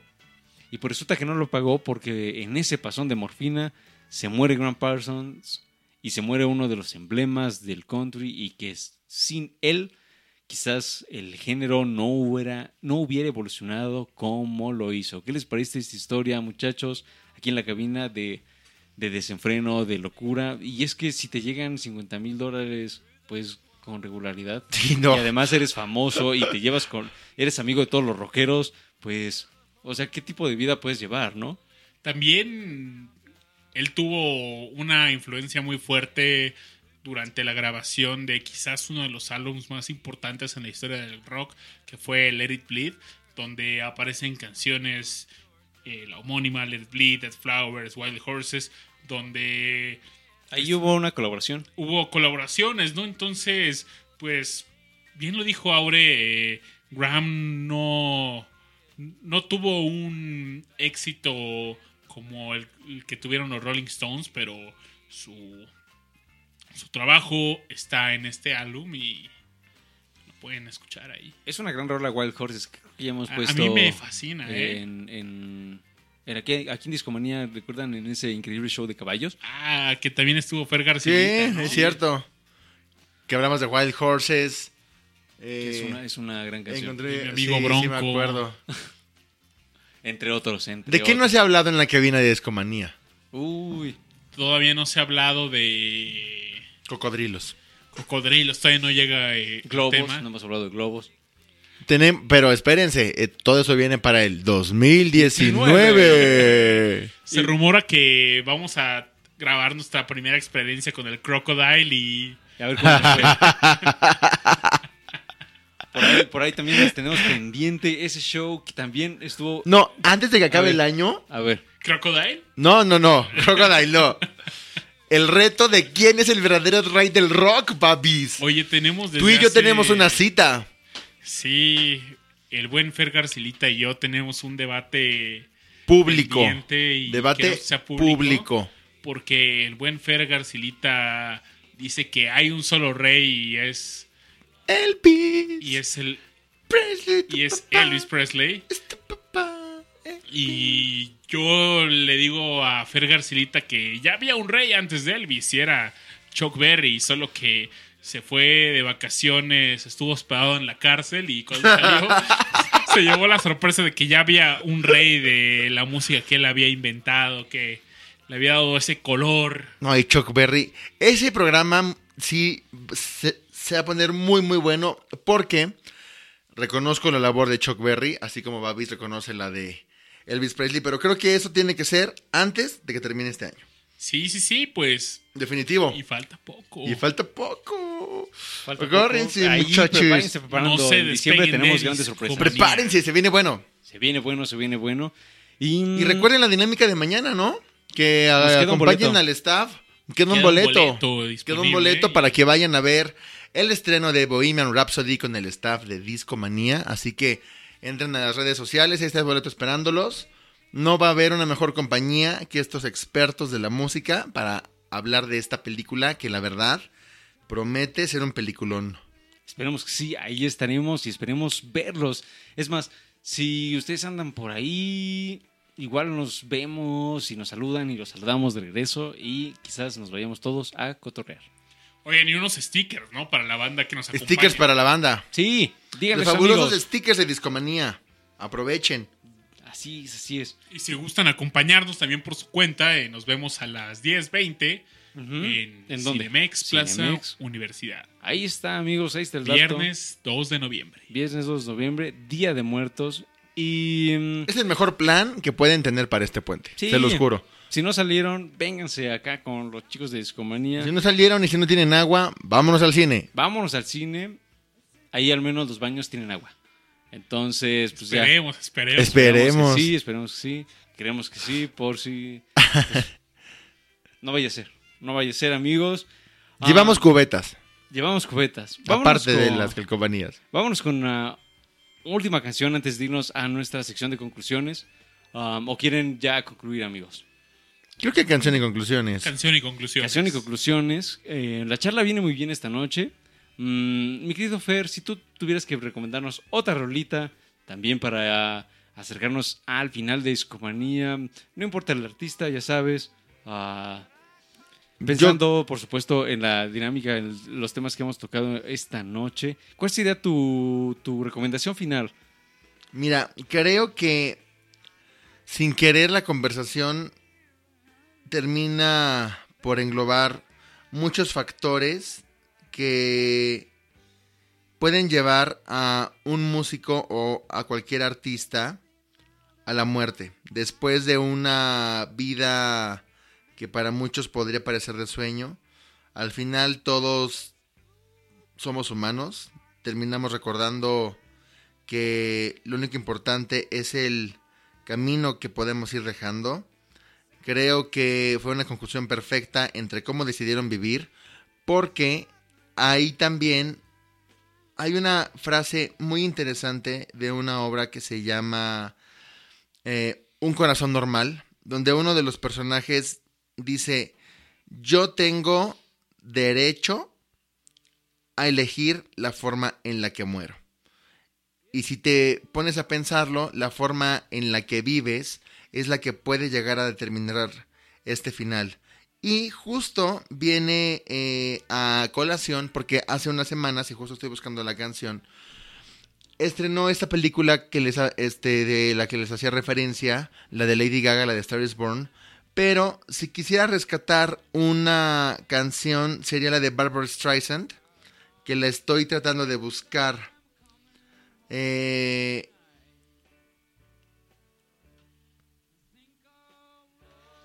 denme un momentito, Yo ahorita me le estoy, estoy- buscando en este momento. chutando la serie de La Niñera y, y La Niñera, la Nana Fine, tiene un fanatismo profundo por Bar- Barbara Streisand. Sí, claro. Se llama I Believe in Love. I Believe in Love de Barbara Streisand. Yo creo en el amor. Porque el creer en el amor te conlleva cierta pasión. Todas las personas de los que hemos hablado en esta emisión tan especial de Discomanía vivieron tremendamente apasionados con un ritmo muy vertiginoso, pero para que llegaran a ese punto tuvo que haber una pasión por la música, por el rock, por el country, por las letras. Entonces creo que esta canción nos puede ayudar un poco para irnos encaminando a las conclusiones finales. Oye, y estoy viendo que en esta canción aparece Chris Christopherson y ah, gran mira, músico, gran músico. gran músico. gran, gran músico. Entonces, es una colaboración de dos grandes, de Barbara Streisand y de, y de Chris Christopherson, que también compartió la película con ella. Les estoy hablando del año de 1974, si no me recuerdo, 1976.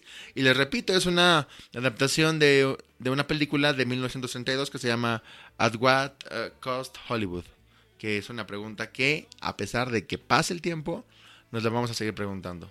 ¿A, a qué costo fama? ¿A qué costo Hollywood? ¿A qué costo vida? ¿A qué costo todo? Así es. No se diga más y escuchemos esta canción.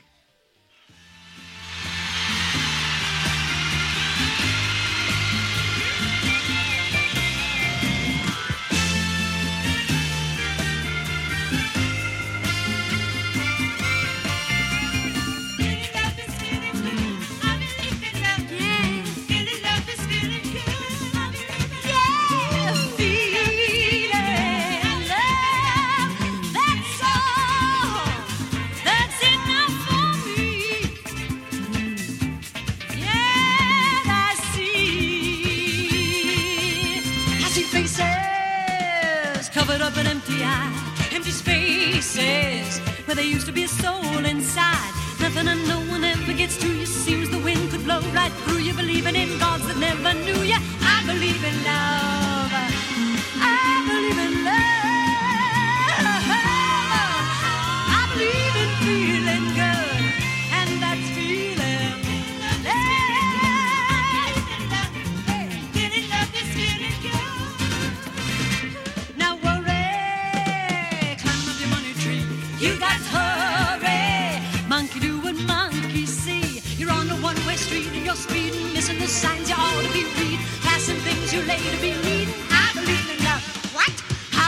Believe. Nobody told me. Always knew it. Nobody told me.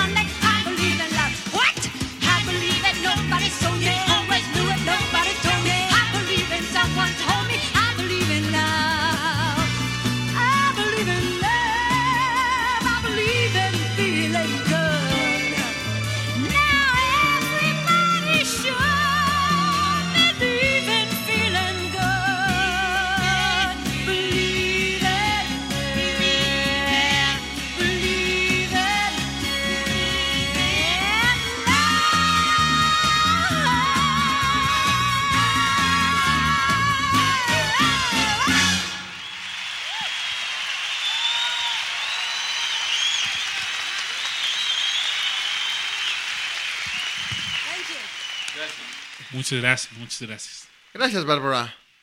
Saludos a donde quiera que estés. Podrán recordar a Barbara Streisand por su última canción que sonó hace algunos años que un DJ hacía. Barbara Streisand.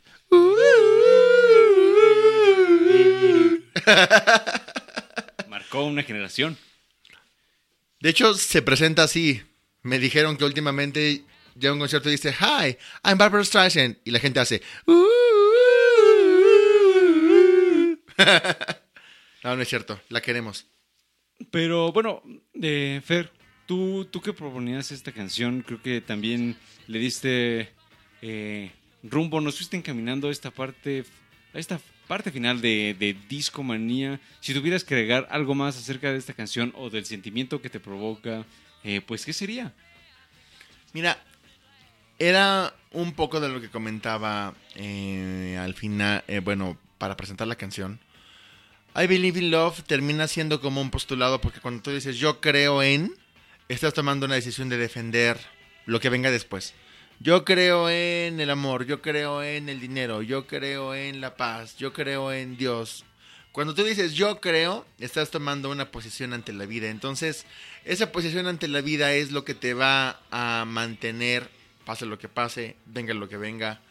Te va a ayudar a mantenerte firme, ya sea entre la fama, entre las tentaciones, o también el yo creo en la música, yo creo en los excesos, yo creo en el rock and roll. Siempre tomar una postura ante algo, siento que es un factor determinante hacia tu destino final. Sea la muerte o no, el coche o el barco o el tren que tú decidas tomar va a tener mucho que ver con tu destino.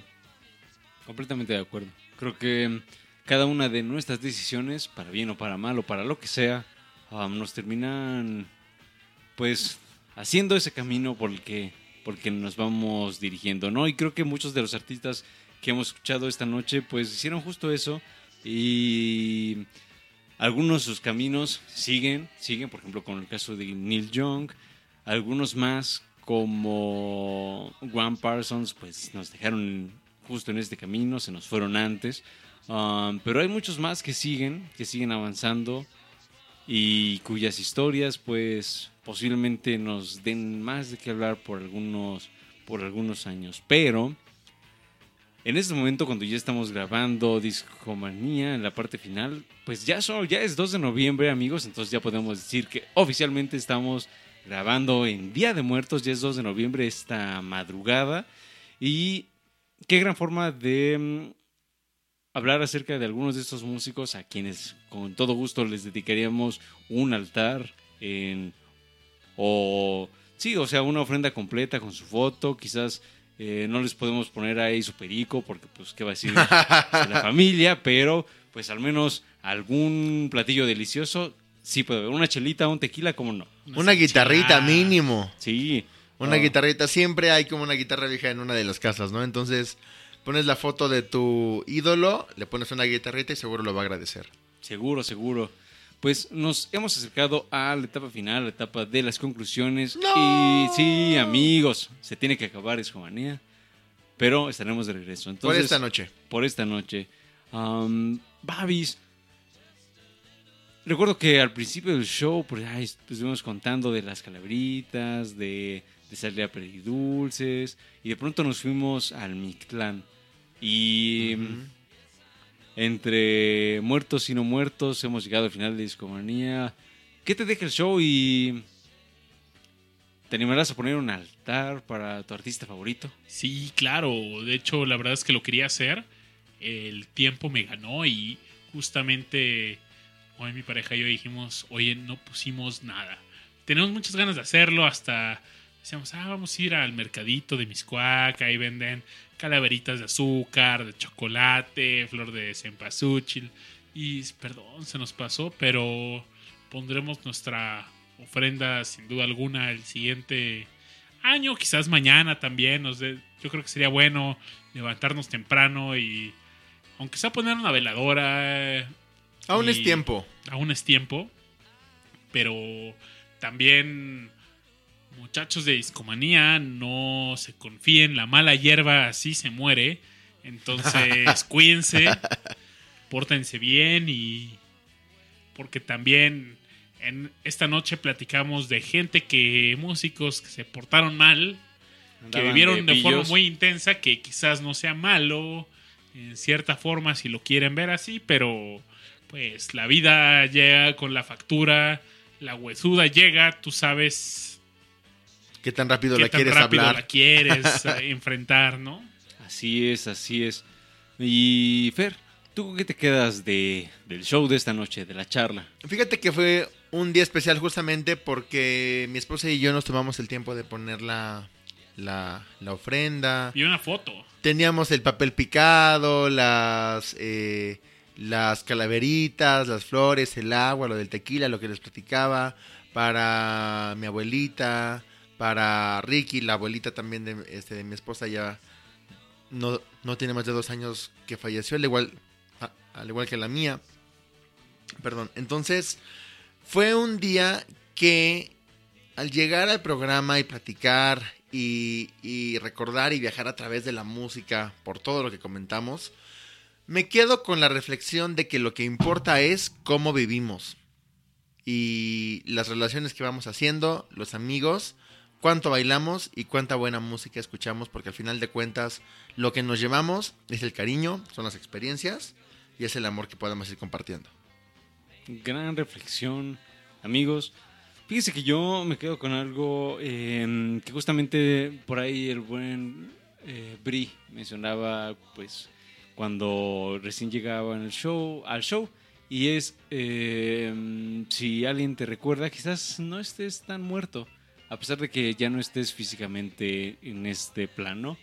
Um, ese, ese hecho de ser recordado, ese hecho de que tu foto quizás esté en alguna ofrenda o quizás alguna persona te recuerde por X o Y motivo, eso es de alguna manera seguir estando vivo, ¿no? Entonces, creo que algo que algo que procuramos hacer aquí en Discomanía es a todos esos artistas que quizás tú escuchan no conocías, presentártelos y quizás de, ese- de esa manera darles un poquito más de vida.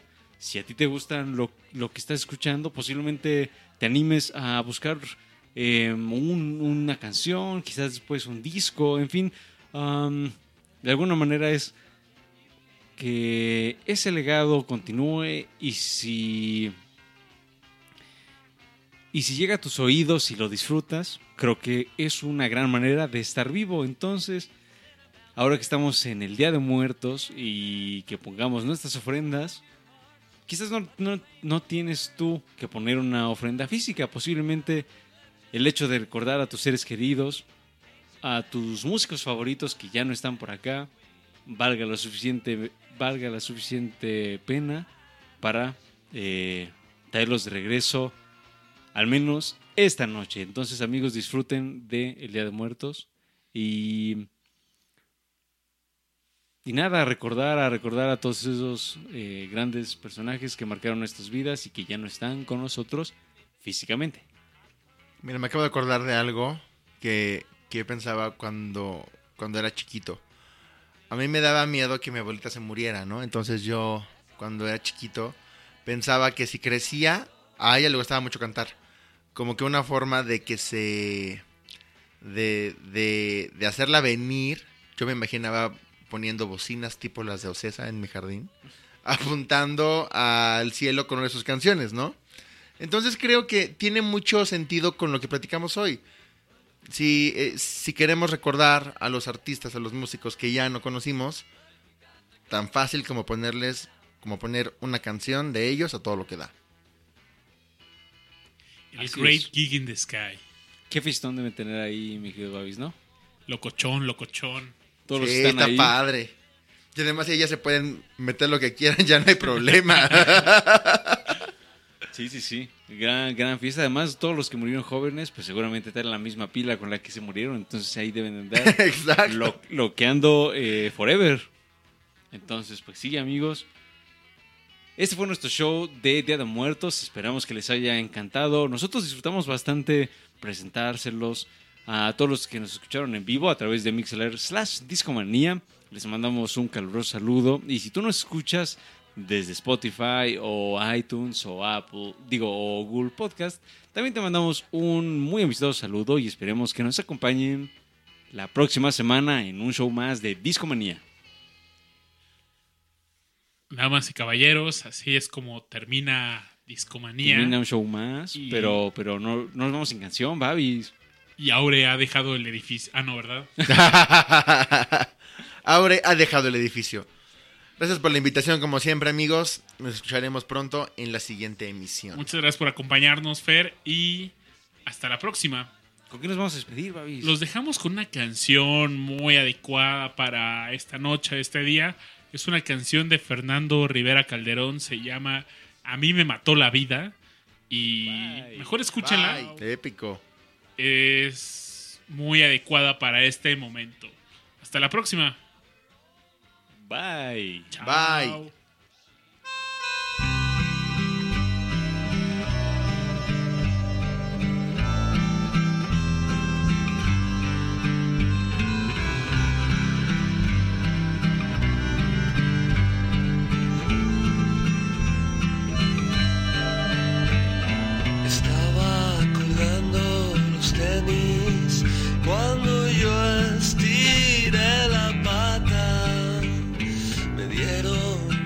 De fumar, pues creo que es hora de faros chupar. Escucho que alguien camina con tacones de Catrina. Al verla cerré mis ojitos y tieso yo me quedé desnuda y un